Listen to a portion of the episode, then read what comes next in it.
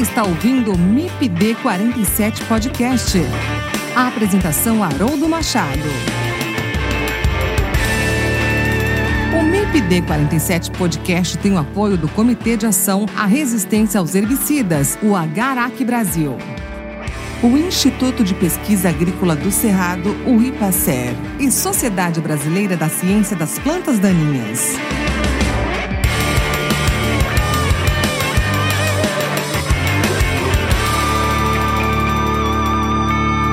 Olá pessoal, tudo bom? Que bom estar com vocês em mais um episódio do MIPD 47 Podcast. É sempre uma satisfação muito grande estar aqui com vocês. E nesse episódio eu vou bater um papo com o Adriano Jaquelite. O Adriano Jaquelite ele é professor do IF Goiano, do campus de Rio Verde. Nós vamos conversar um pouquinho aqui sobre sistemas integrados de cultivo e o impacto das plantas daninhas nesses sistemas e também os controles né, utilizados aí dentro desses sistemas integrados de cultivos. Adriano, primeiro lugar, quero te agradecer muito por você ter aceitado o convite, por estar aqui para a gente conversar um pouquinho, bater esse papo. Me recordo, né, Adriano, da nossa etapa lá em Viçosa, na UFV. Tenho a grata satisfação de ter tido você aí como um dos meus formadores, né? Um dos meus mentores aí na, na minha formação profissional. Então, você lá no mestrado, doutorado, eu ainda na graduação acompanhando você nos, nos trabalhos, né? E já naquela época trabalhando com ILP, né, Adriana? A gente já, já, você já começava com isso lá na, na UFV. E como bolsista, eu acompanhava você nos seus trabalhos e tenho essa grata satisfação de ter você aí como um dos meus mentores, tá? E mais feliz ainda por estar aqui agora com você, conversando, né, batendo esse papo sobre sistemas integrados de cultivo. Estou falando aqui de Seropédica, Rio de Janeiro, você está falando de Rio Verde, Goiás, né, Adriano? Então é muito bacana. Bom dia, Adriano, tudo bem? Seja bem-vindo. Bom dia. Tudo bem aqui? É uma satisfação muito grande estar presente com você aqui nessa nessa reunião, né? É, eu também me sinto muito lisonjeado por participar aqui, ainda mais com você, né? Que além de amigo, né? Nós também tivemos um momento importante aí durante a, as nossas formações, né? Nós viemos ali da, da Universidade Federal de Viçosa, trabalhamos, né? Com e ali a gente pode fazer uma amizade muito legal, né? Então, assim, eu espero estar contribuindo com alguma coisa aqui nesse bate-papo, né? Mais uma vez, eu agradeço aí pelo convite, né? E estou à disposição. Perfeito, Adriano. Certamente você vai contribuir muito, né, com, com esse tema aqui hoje nessa, nessa conversa. Ô, ô Adriano, mas para quem não te conhece ainda, quem é o Adriano Jaquelite? Por favor, se apresente aí para o nosso público. Então, meu nome é Adriano Jaquelite, né? Hoje eu sou professor aqui no Instituto Federal Goiano, né, situado na cidade de Rio Verde, no sudoeste de Goiás. Estou atuando hoje como diretor de pós-graduação, pesquisa e inovação nesse campo. E também leciono nas disciplinas de, de plantas daninhas, né, estatística. E de formação, Haroldo, eu fiz um curso técnico em agropecuária, né, também, no interior de São Paulo, né. E concluído esse curso, eu fui fazer a minha formação acadêmica na Universidade Federal de Viçosa, né. Então, eu cursei lá agronomia, é, mestrado e doutorado em fitotecnia, nessa parte específica de plantas daninhas, né? Também fiz um estágio pós-doutoral lá, é, na mesma área, e, e, aí eu ingressei aqui no, no, Instituto Federal Goiano, né? E estou é, hoje com, sediado aqui na cidade de Rio Verde, né? A cidade de Rio Verde é uma cidade é, muito importante no cenário do agro brasileiro, né? Então, a gente tenta contribuir com a nossa área de formação aí para as demandas do agro, né? Principalmente nessa área aí de, de sistemas integrados, manejo de planta daninha, manejo integrado de plantas daninhas, né? É, também dinâmica de herbicidas nesses sistemas é, integrados, né? E aí a gente tem dado a nossa contribuição aí, tanto a nível de pesquisas com alunos de, de graduação, de, de pós-graduação também. Perfeito, Adriano. Muito obrigado, né, novamente, então, por estar aqui com a gente, para a gente bater esse papo, a gente conversar. Então você não está aqui à toa, digamos assim, né? O seu histórico no assunto ele é muito importante para a gente debater aqui. Você começou com isso lá atrás, né? Sob a orientação do professor Lino, orientação do professor Antônio Alberto. E lá naquela época a gente já entendia as dificuldades desses sistemas integrados, né? E mais importante do que as dificuldades eram os pontos fortes, né? Desses sistemas. Então, quando a gente pensa do ponto de vista do ambiente, né, de proteção do ambiente, quando a gente pensa aí do ponto de vista de impactos positivos nas produções das culturas aí integradas e também na nossa área específica que é no manejo de plantas daninhas, né? Então foram muitos desafios desde o início aí dessa jornada. Esse tema eh, evoluiu muito, né, Adriano? A gente tem hoje muitas coisas consolidadas, né? Mas ainda tem muitos desafios a, a, a serem vencidos. E por isso que você está aqui hoje para a gente entender um pouco mais sobre isso. E aí, Adriano, nesse sentido, eu queria que você falasse aí para os nossos ouvintes, né? O que, que são esses sistemas integrados de cultivos? Quais modalidades são mais comuns hoje, né? Que se tem? Né, e como que a gente entende isso né, como sendo importante dentro do nosso sistema de produção hoje? Então, Haroldo, aqui no, principalmente na região do Cerrado, né, nós temos vários produtores né, trabalhando aí com sistemas integrados de produção. É, tem evoluído muito, como você disse, é, e da mesma forma tem surgido vários desafios. E esses desafios, principalmente, quando a gente tem essa instabilidade climática, né, função das mudanças climáticas globais, os lançamentos de novos materiais, né, novas tecnologias. Então, assim, tem muitos desafios. E dentro desses sistemas integrados de, de, cultivo, as modalidades que nós temos observado aqui no interior do estado de Goiás, né, na região do Cerrado, né, temos áreas aí com integração lavoura, pecuária, floresta, com consórcios de culturas graníferas com forrageiras, né? tanto em, em sistemas de, de cultivo simultâneo, de semeadura simultânea, quanto também em sistemas assim onde as forrageiras são semeadas ao longo do ciclo da cultura, né? e depois você tem um componente arbóreo colocado é, no sistema, né? principalmente eucalipto, né? apesar também que nós temos algumas áreas onde também tem se trabalhado, tem se pesquisado com, com plantas nativas, né? E temos o que é predominante aqui, que é o sistema de integração lavoura-pecuária, que é o,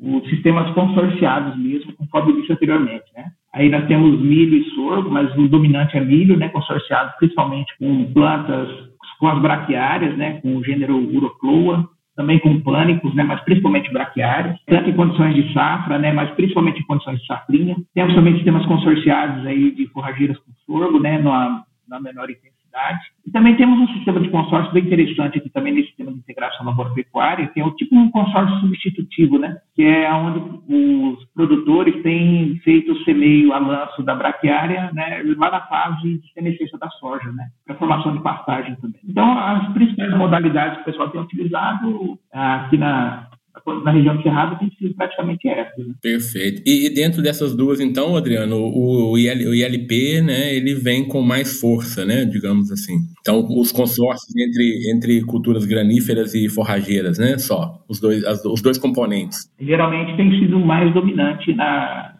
nas áreas agrícolas aqui, viu, Haroldo? E você falou uma coisa interessante também, Adriano, que é o consórcio aí com, de forrageiras com sorgo, né? O sorgo tem uma importância muito grande no Cerrado, em especial na região de de Goiás, né? Sim. Então, é, o sorgo entrando no sistema também, ele traz muitas vantagens, né? Sim, em várias áreas que nós temos na região aqui, principalmente áreas onde é, geralmente o zoneamento climático aqui é um pouco arriscado para o cultivo de milho, né? Então, o pessoal tem cultivado sorgo, né? é uma cultura é, bem significativa aqui na região. E é um desafio também fazer o consórcio de, de culturas forrageiras, né? Braquiárias e pânicos com sorgo, né? Mas é, tem sido utilizado. É, o manejo de plantas daninhas é um caso mais específico também dentro desse consórcio, né?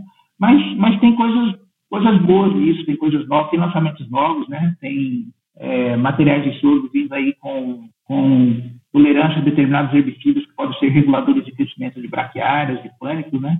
Tem uns desafios bons para a pesquisa que pode até aumentar essas áreas cultivadas aí com, com esse consórcio é, enfocando a cultura do sorgo. Coisa boa vindo por aí. Ô, Adriano, você falou que tem vários desafios aí que estão aparecendo, surgindo aí, né, em função do, em função do que a gente vai conhecendo, né, a gente vai pesquisando, vai conhecendo, ah, as modalidades de cultivo elas vão mudando também, né, e a gente tem que adaptar, né, as pesquisas, adaptar a todo um protocolo aí de, de manejo, né.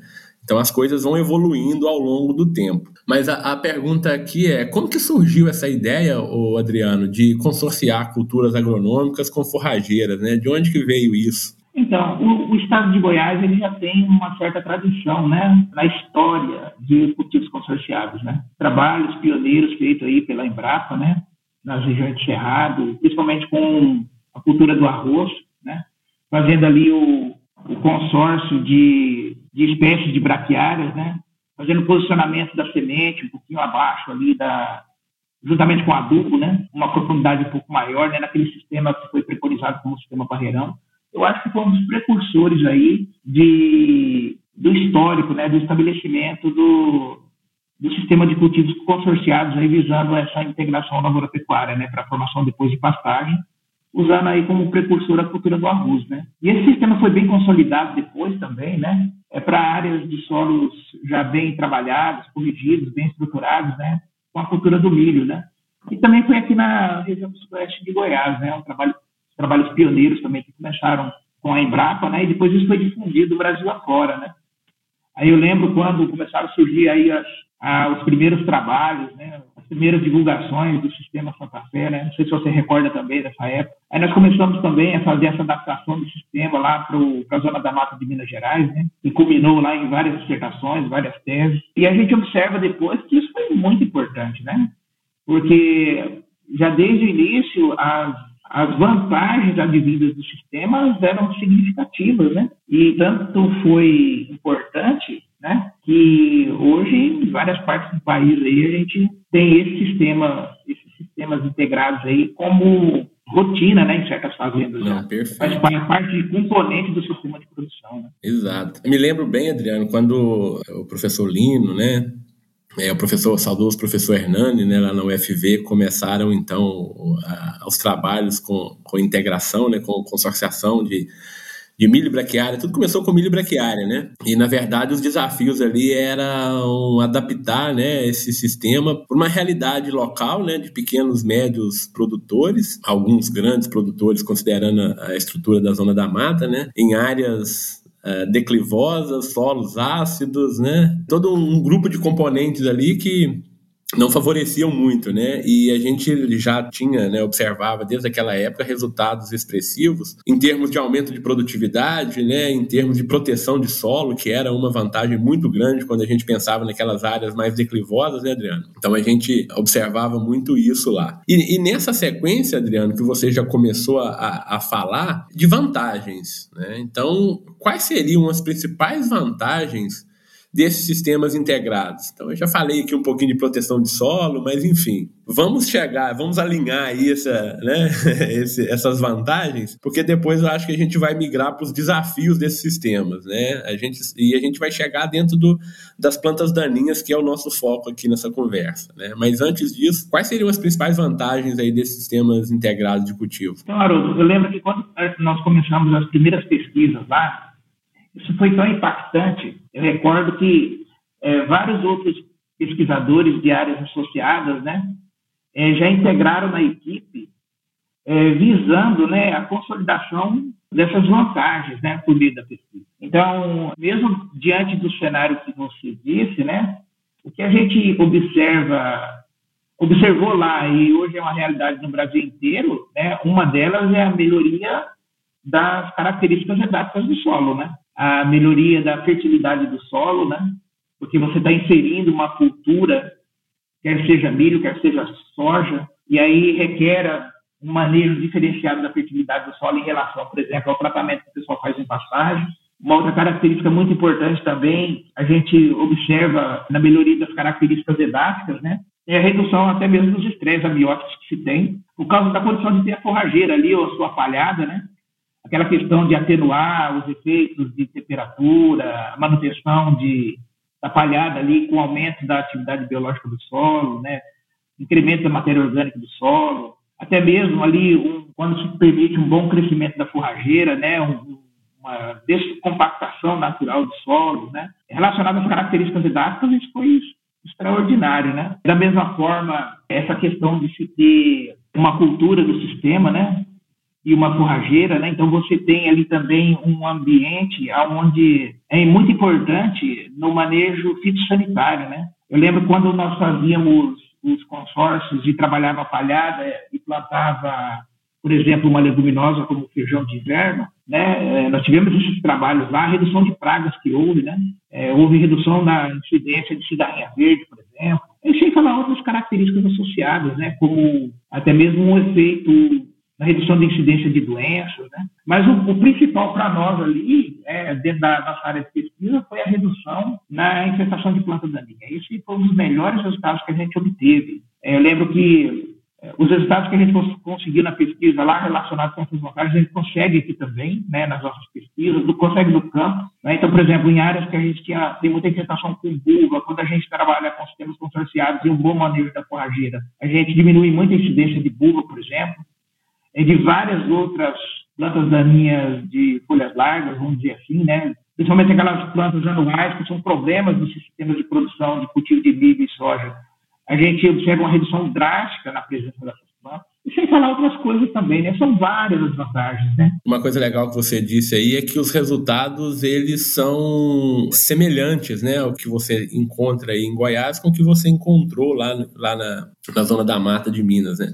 Apesar de serem realidades totalmente distintas, né?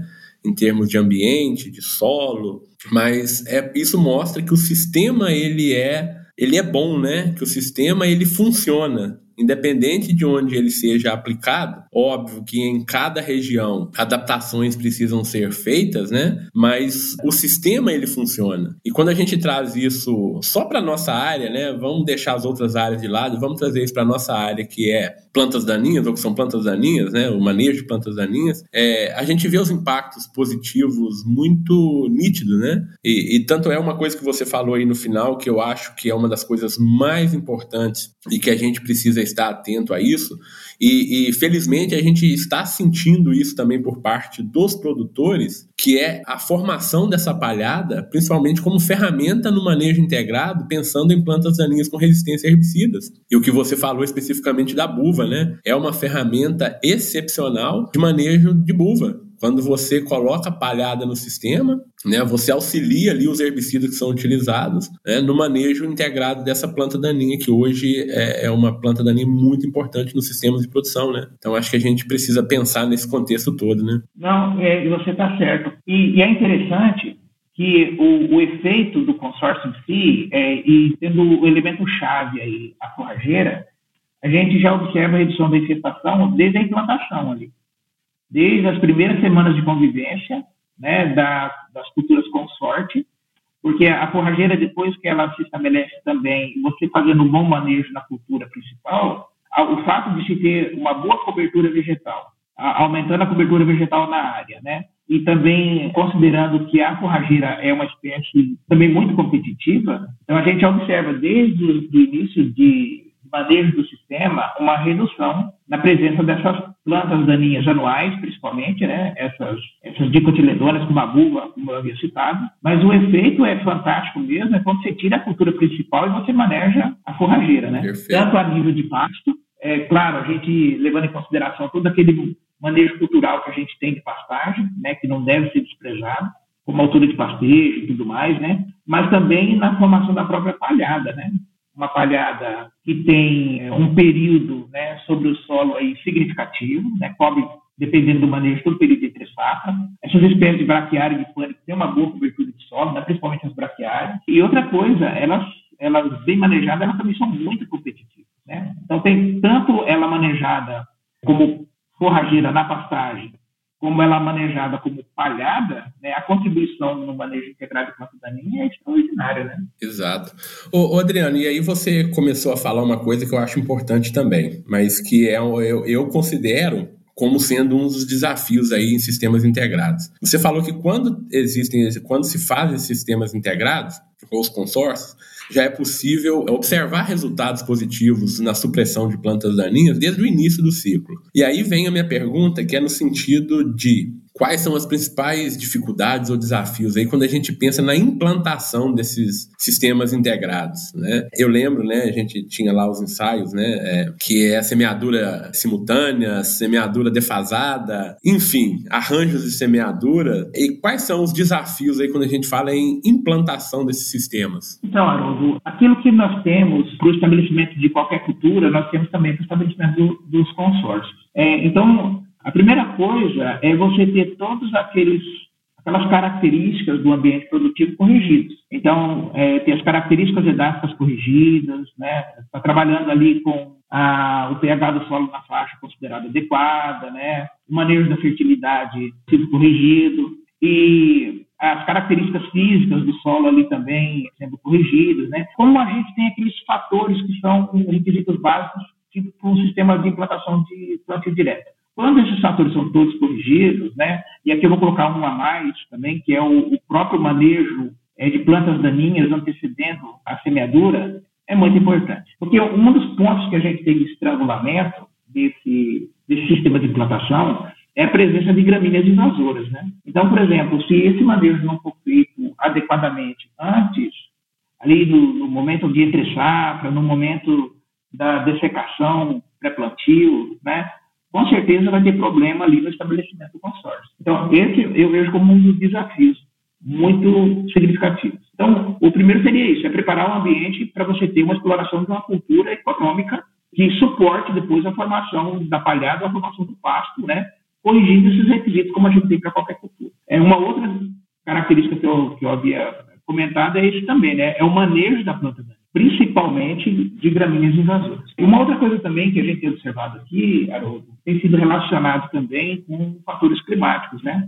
Essa oscilação que a gente tem observado, às vezes na é, em período chuvoso começar um pouco mais tarde, ou às vezes você tem o início do período chuvoso e você tem um veranico significativo depois, né? Tem sido desafio também na implantação desse consórcio. Porque quer queira, quer não, a forrageira é uma planta competitiva, né? E muitas vezes esse fator climático aí tem, tem prejudicado um pouquinho também no estabelecimento inicial do consórcio, até na implantação do consórcio. E um outro fator também que é muito importante, às vezes, é a falta de conhecimento, né, em determinadas situações quanto aos tratos culturais e aos tratos sanitários, né, para a implantação do consórcio. Às vezes também, é, por exemplo, relacionado com herbicida, né? Às vezes o uso de herbicidas residuais, né, fora dos padrões técnicos estabelecidos, pode às vezes comprometer também a formação inicial ali da, da forrageira consorciada com uma cultura de interesse. Né? E, por exemplo, a gente pode observar isso às vezes até mesmo no sistema de semeadura. Né? Eu acho que esse é um ponto importante que você está falando, né, Adriano? É pensar no sistema como um todo, né? E antes da implantação mesmo, efetivamente, né? Então a gente tem que saber quais as culturas que vão ser consorciadas, que vão estar naquele ambiente, fazer um bom preparo de área pensando né, em uso de herbicidas e o, que, que esse herbicida pode causar nas culturas que estão vindo em, em sucessão aí, né, na sequência, em termos no consórcio. E, e, o que você disse também quando se usa sobre semeadura, né? É, o que, que você utilizou ali na, na soja, por exemplo, de herbicida que pode ou não causar um problema, né, é, na, na forrageira que vai vir na semeadura na sequência, né? E eu, eu sempre falo, Adriano, que nesses modelos mistos, né, nesses sistemas integrados, para isso funcionar bem, o fator humano também ele é fundamental, né? Porque se, se, se, quem está à frente das atividades ele não conhecer muito bem esses detalhes, uh, fatalmente uh, o insucesso é garantido, né? Porque são sistemas que requerem um cuidado especial, né, Adriano? Um conhecimento mais aprofundado. E vamos falar aqui, né, de manejo de plantas daninhas, de uso de herbicidas nesse sistema. Se, se a pessoa não conhece dos herbicidas, do posicionamento desses herbicidas aí que vão auxiliar na implantação e na condução dessas culturas, a chance de sucesso é, é pequena, né? Então, isso, isso, esses sistemas integrados foi até uma a gente tem até como uma vantagem que contribuiu muito para a melhoria da extensão rural, né? da assistência técnica no campo. Porque esses sistemas Exato. integrados aí, eles exigem né? um conhecimento técnico específico, aprofundado, né? para você ter aí todas as vantagens que são associadas aos sistemas integrados de produção. Né? Tanto aí na cultura principal, né, quanto aí depois na, na formação da, da pastagem, na formação da cobertura morta. Isso é até um ponto positivo, né? Uhum, Provocou essa melhoria, né, da, da, da assistência do campo. A gente, a gente observou, né, Adriano, muita gente voltando para as salas de aulas, né, para poder se qualificar e entender melhor esses sistemas, né, para poder fazer as coisas certas na propriedade, né? A gente observou isso muito bem lá no início da, dos trabalhos, né? É, nós lembramos lá do teve um projeto né, que, que foi feito juntamente com a empresa de assistência e extensão rural do estado de Minas Gerais, né, em toda a zona da mata, depois eu acho que radiou para todo o estado, né, Irradiou para todo o estado de Minas Gerais, né? Para capacitação do, do produtor, dos técnicos, né? E, e, aquela época a gente teve a oportunidade, né, Adriana, de, de, de, estar presente aí em quase todas as regiões do estado de Minas, né, trabalhando aí, dando palestras, cursos, né, ensinando mesmo os produtores aí sobre, sobre esses desafios na, na, na, nos sistemas integrados e, e a gente viu a receptividade muito grande desses produtores isso evoluiu, né, por um tempo. Esse projeto ele, ele se desenvolveu bem até uma certa até um certo período. Depois eu acho que ele foi se acabando. Hoje, para falar a verdade, eu não sei como que está esse projeto no estado de Minas. Esse é o MIPD 47 Podcast. Apoio Comitê de Ação à Resistência aos Herbicidas, Agarac Brasil, Instituto de Pesquisa Agrícola do Cerrado, IPACER e Sociedade Brasileira da Ciência das Plantas Daninhas. Ô, ô, Adriano, vamos falar um pouquinho do, de um desafio específico, né? Agora vamos colocar o nosso componente principal nesse sistema aí, que são as plantas daninhas, né? Como que, que essas plantas aí elas vão interferir nesses sistemas integrados de cultivo, né, Adriano? Qual que é o peso dessas plantas daninhas aí quando a gente fala em implantação e condução desses sistemas? É o principal gargalo? Olha, é um, um dos principais gargalos. Na fase de implantação, conforme disse, né? Um dos principais problemas, né? É claro, a gente tem o um problema da resistência de plantas daninhas associados aí a vários sistemas produtivos, né? Mas o, o a dominância ali na, no sistema produtivo de gramíneas invasoras é um dos principais gargalos. Então, é, primeiro ponto aí, Adriana, aí já começa, né? Primeiro ponto é saber identificar essas plantas daninhas invasoras, né? Essas gramíneas aí, né, que estão juntos à braquiária, né? Então, Acho que começa tudo aí, né? O que que tem na minha área? O que que tem na minha área? Então, a, a gramíneas invasoras, tanto no ambiente de implantação quanto no ambiente de condução, não tem sido um problema significativo. Né? E aí, quando você fala sobre é, esses, essas interferências, né, vai ser a mesma coisa. Ela vai reduzir a produção, tanto da forrageira quanto da cultura principal, né? Porque, vamos supor se você estiver trabalhando com, com as, as doses reduzidas do herbicida que é recomendado para a cultura ali, para a cultura do milho, principalmente, né? O controle não é satisfatório, então você vai ter a presença da planta infestante ali, da gramínea invasora, então vai reduzir a produção do milho. Reduz também a produção de forragem, da braquiária ou do pânico, principalmente, Haroldo, porque essas, essas forrageiras, elas têm um crescimento inicial muito lento, né? Então, quando nós temos, eu vou até pegar os exemplos que nós temos na nossa região aqui, né? é, o capim carrapicho e o capim colchão, que é, é espécies muito comuns aqui na, na nossa região, quando nós temos o estabelecimento inicial dessas espécies junto com a cultura consorciada, eh, nós temos um problema. E na redução, na redução de forragens, principalmente, a redução da produção é muito significativa. Porque o, crescimento inicial, tanto do capim-colchão quanto do capim-carrapicho, é muito rápido em relação à forrageira. É, tem, a gente tem trabalhos mostrando aí a, aquela curva de crescimento da forrageira né, inicial. Então, a presença desse tipo de planta daninha interfere na produção. Uma outra coisa também é que interfere na qualidade, na qualidade depois do produto que vai ser obtido. Isso é uma coisa que às vezes as pessoas não se dão conta, né, Adriano? Pensa muito em produtividade e esquece um pouco da qualidade, né? Eu acho que não pode então, ser deixado de lado. Então vai reduzir também a qualidade do, do material ali a ser obtido, né? E a questão, principalmente dessas gramíneas invasoras, pode inviabilizar o cultivo consorciado. Então, por exemplo, aqui nós, nós já fizemos, em, tanto em áreas internas quanto em áreas de produtor, por exemplo, o sistema de sobressemeadura, e onde tinha banco de semente com digitária e banco de semente com, com capim carrapicho, tivete, né, praticamente não formou pasto. Não houve formação de pasto. Ô, ô, Adriano, te interrompendo aí antes de você seguir o seu raciocínio, no início da sua fala aí você disse que o uso de doses reduzidas, né? Quando se tem essa, esse consórcio. Por que o uso de doses reduzidas, Adriano? Se observa, principalmente no, no consórcio de, dessas forrageiras, tipo a braquiária e o pânico, com a cultura do milho, é que dependendo do sistema de produção, dependendo do germoplasma que vai ser utilizado, às vezes você tem que fazer um, tem que causar um estresse na forrageira para evitar uma maior demanda competitiva dentro do período crítico de competição da cultura do milho. Né? É o que o pessoal no campo aqui diz de travamento. Né?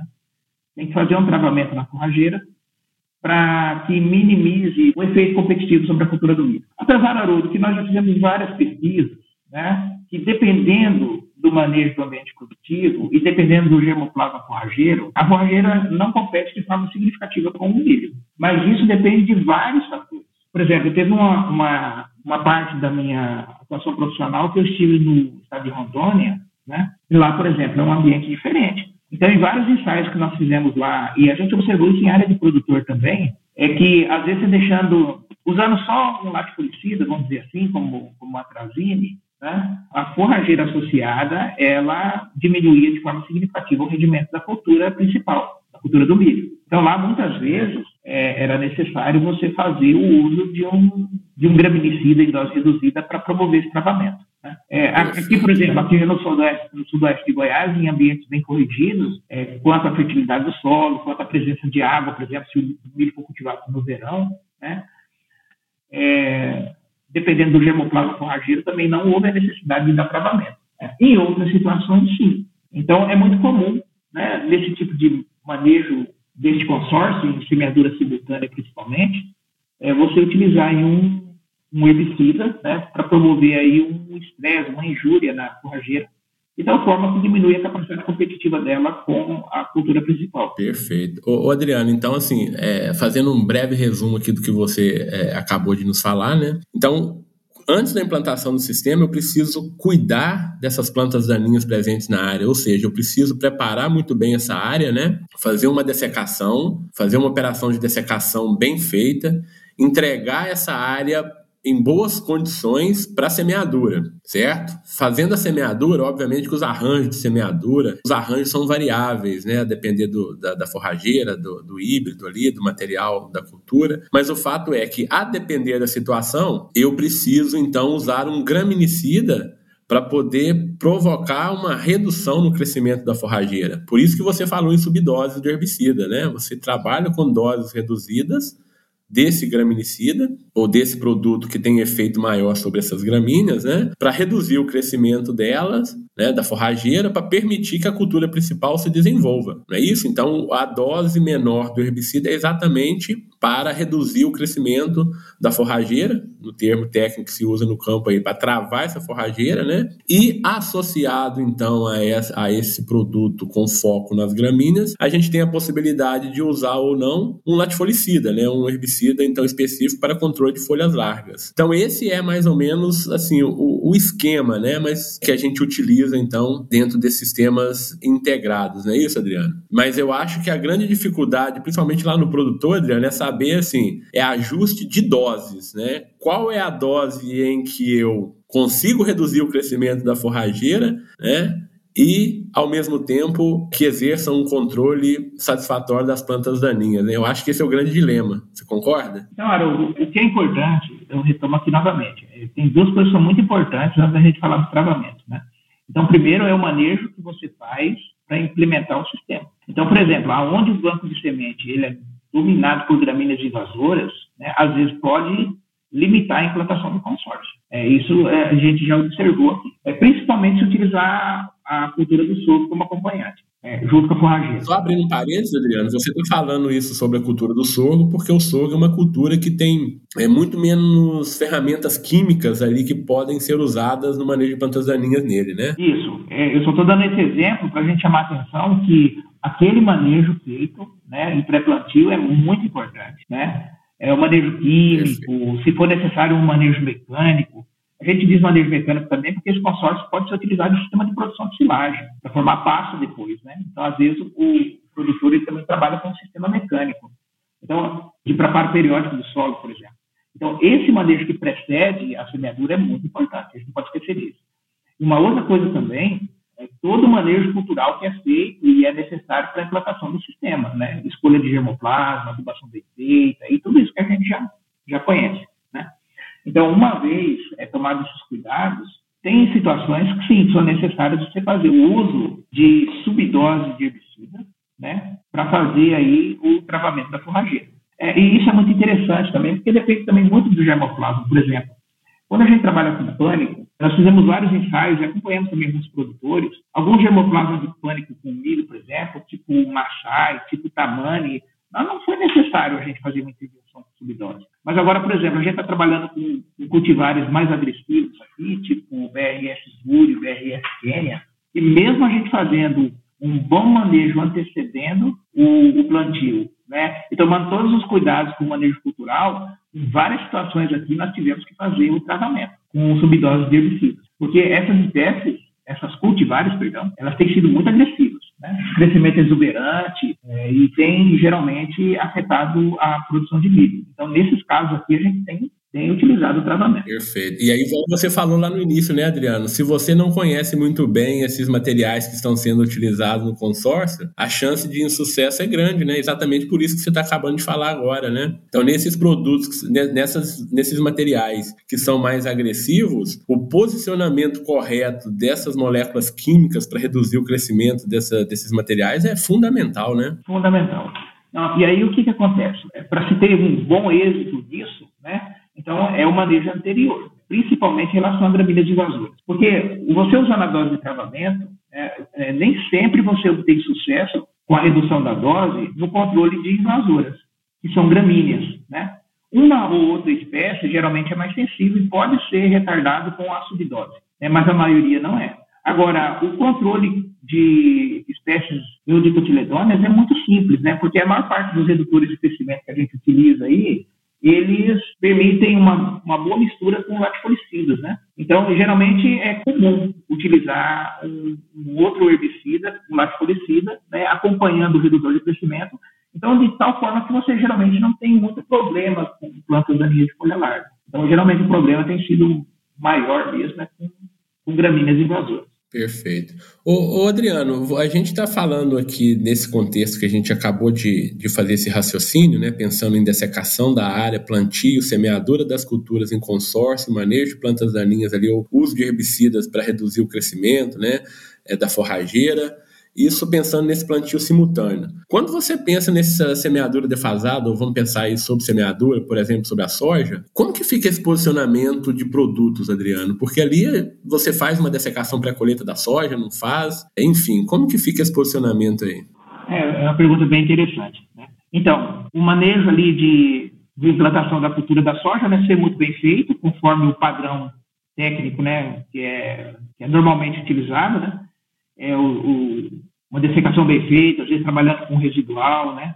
trabalhando ali com a aplicação do produto pós-emergente, por exemplo, dentro ali, do, né, antecedendo o período crítico de competição, de tal forma que você não tenha nenhuma inviabilidade né, da comunidade gestante sobre a cultura da soja. Então, aqui a gente tem duas situações quando, quando a gente vai posicionar os herbicidas em sobre-semeadura. Por exemplo, tem uma época de semeadura que é muito utilizada aqui, é de jogar, de jogar a forrageira, geralmente ali naquele estágio R5 até R6, e aí nesse caso depois você não usa o manejo de dessecante, né? Mas o cuidado que a gente tem observado ali é que tipo de herbicida residual que você está usando. Pré-emergente que você está usando ou pós-emergente que tem atividade residual. Porque às vezes você pode ter uma redução de de plantas forrageiras ali por área na formação do pasto. Né?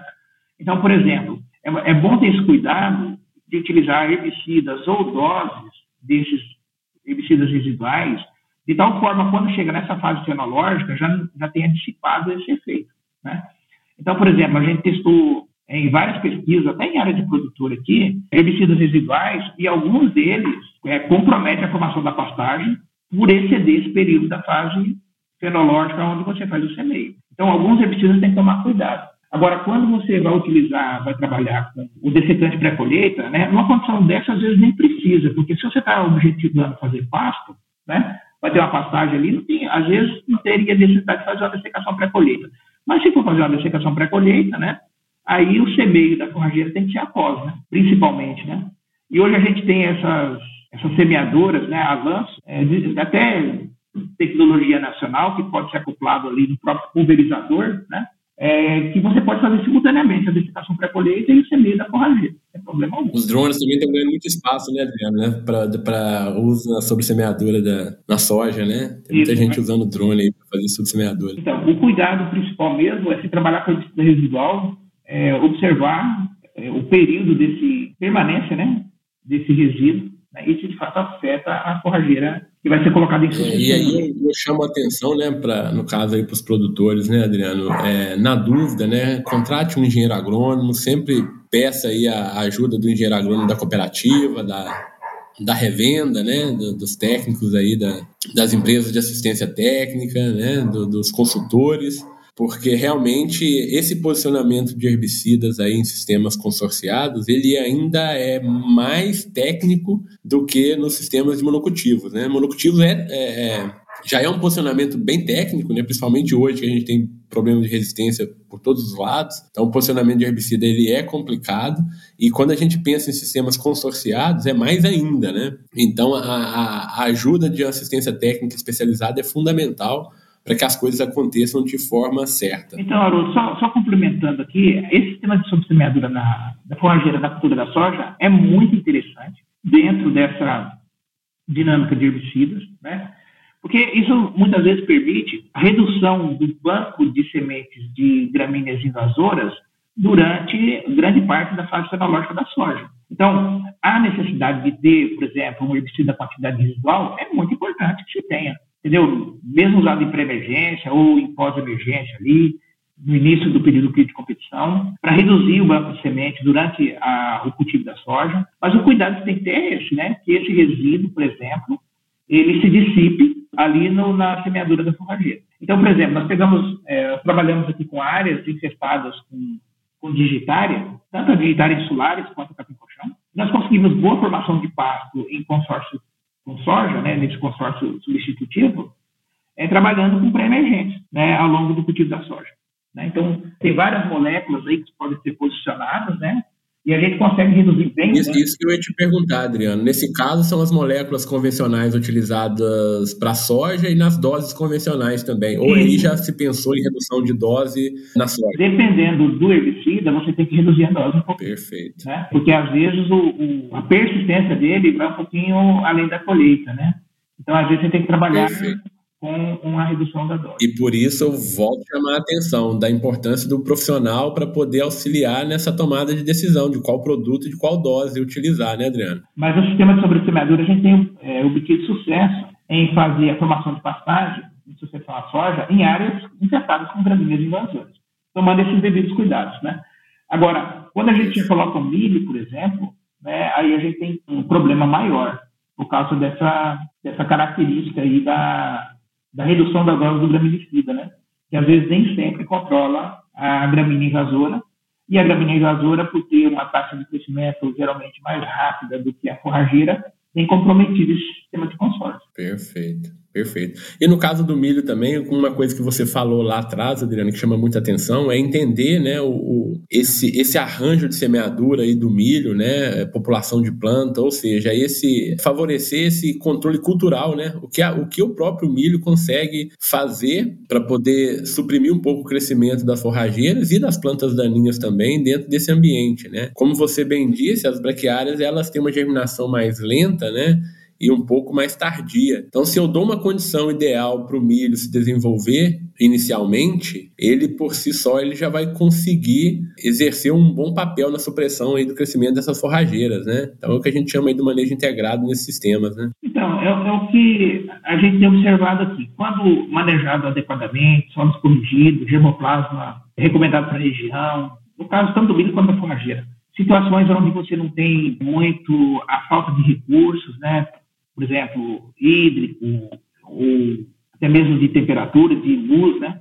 Você tem condições de safra e safrinha muitas vezes, né? A questão, às vezes, até mesmo de textura de solo.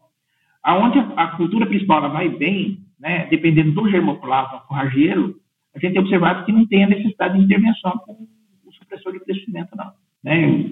Pesquisas feitas em vários locais aí que eu, que eu já tenho acompanhado, é, às vezes não é necessário. Né? Porque aí depois o bom estabelecimento da cultura principal, do milho, por exemplo, ele tem dado conta de manter a forrageira sob domínio. Né? Ele ocupa primeiro aquele espaço e ele mantém sob domínio.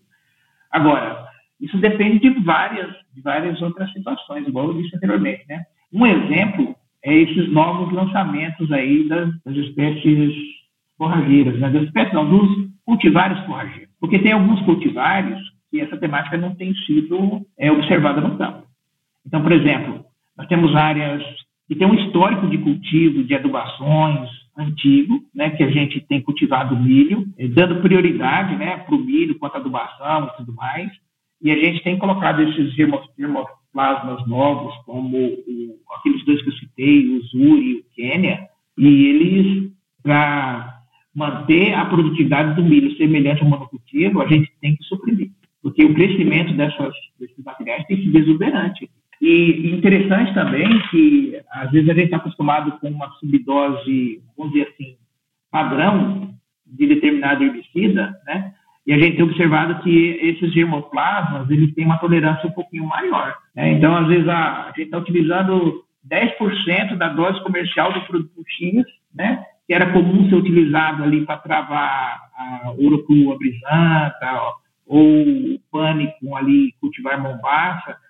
Quando a gente está aplicando nesses materiais novos, a gente está observando que não está suprimindo. Aí, às vezes, você tem que elevar um pouquinho a dose para fazer o travamento. É, esses dados aqui a gente já tem também é, obtidos aqui a nível de pesquisa, a nível de campo demonstrativo também. Perfeito, que eu te perguntar. Então, esses resultados aí de curva de dose e resposta, né, de, de, de tolerância desses materiais já, já tem, né, Adriano? Vocês já têm esses resultados, já estão disponíveis aí para o público em geral, né? Então, é sempre bom é, consultar esses materiais que são produzidos pela academia, né, para que as coisas sejam feitas de modo adequado. E assim, como um bom mineiro aqui, né, a gente já passou junto lá por Viçosa, a gente fala que tudo que é bom passa rápido, né? Uhum. Nossa conversa ela já está chegando ao fim aqui, Adriano.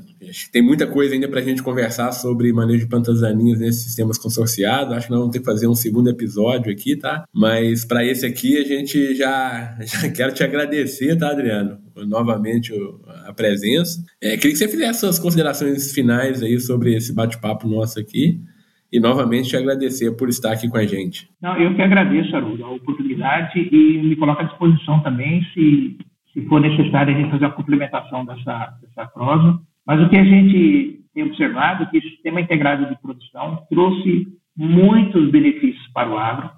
O consórcio aí de plantas forrageiras, né, ou com soja, em sistema substitutivo, ou com milho, ou com sorgo, né, foi uma das das tecnologias aí mais exuberantes que nós percebemos, né, e que a gente tem observado, vai de encontro aí com os objetivos de uma, de uma agricultura sustentável, né, por vários efeitos que se tem que são agregados ao sistema, né, principalmente produção diversificada, receitas diversificadas, benefícios no ambiente edáfico, né, benefícios no controle de plantas daninhas, né, e por aí mais. Então, é um sistema muito interessante. E, da mesma forma, muitas pesquisas ainda são necessárias. É, salvo engano, que aquela receita que se tem de utilizar aquela subdose X no travamento de determinada forrageira e determinada cultura, que não necessite ainda de pesquisa. Né? Então, novos materiais estão sendo lançados, né? materiais aí de um crescimento exuberante, materiais muito agressivos. Né? Então, até mesmo ensaios simples de curva de dose-resposta, às vezes, ainda são muito necessários. Né? Uma outra coisa também, né, é, os, para esses materiais novos também, né, os estágios de aplicação, né, é, é, novos produtos também aí que podem ser posicionados nesse sistema de produção. Né. Graças a Deus, né, tem muitos desafios aí para nós. Muita é, coisa, né, Adriano? Pesquisa, a gente né, tem muita, muita coisa para trabalhar ainda. Não vamos ficar sem serviços, né? Não vamos ficar sem serviços, não. Né?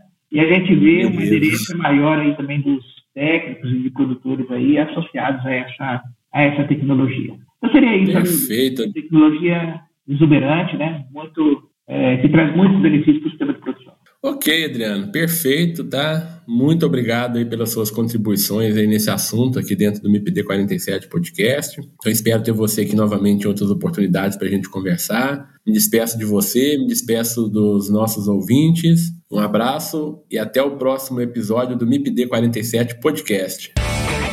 É isso aí, pessoal. E por hoje é só. E para encerrar, quero agradecer aqui aos patrocinadores do MIPD 47 Podcast, o Comitê de Ação à Resistência aos Herbicidas, o Agarac Brasil. Para vocês conhecerem um pouco mais sobre o Agarac Brasil, acessem o site www.agarac-br.org. Lá você vai encontrar conteúdo de qualidade sobre resistência de plantas daninhas a herbicidas. Agradecer também ao Instituto de Pesquisa Agrícola do Cerrado, o IPACER, Cultivando pesquisa, colhendo resultados. Conheça o IPACER. Acesse o site ipacer.com.br. Agradecer também à Sociedade Brasileira da Ciência das Plantas Daninhas. Visite o site sbcpd.org e conheça um pouco mais sobre a Sociedade Brasileira da Ciência das Plantas Daninhas.